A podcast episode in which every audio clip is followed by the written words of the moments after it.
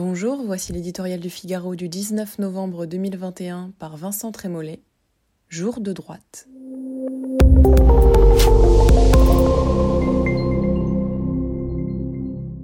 David Lisnard n'est pas candidat à la primaire, il le fut presque, mais sa très nette victoire à la tête de l'Association des maires de France est riche d'enseignements.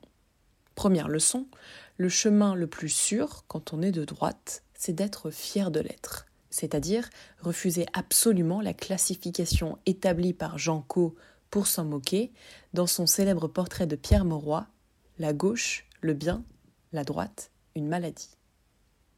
Deuxième leçon, retrouver la force irrésistible du verbe.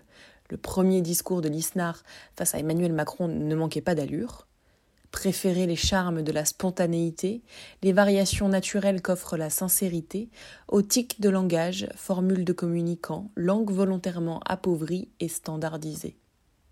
Troisième leçon, chercher à réconcilier, par le travail doctrinal, l'esprit pratique, le pragmatisme, les contradictions apparentes que transporte toute vision.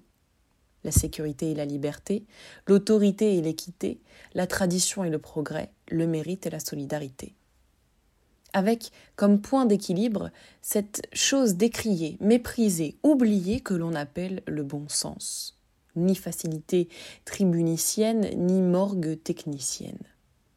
En deux débats de bonne facture, les cinq prétendants de la droite ont fait la preuve, malgré quelques nuances, d'une véritable unité d'intention sur la fiscalité, l'immigration, l'énergie, l'éducation, la politique familiale le parti du déni, leur a reproché d'avoir abordé longuement et sans œillère l'angoisse existentielle qui traverse le pays.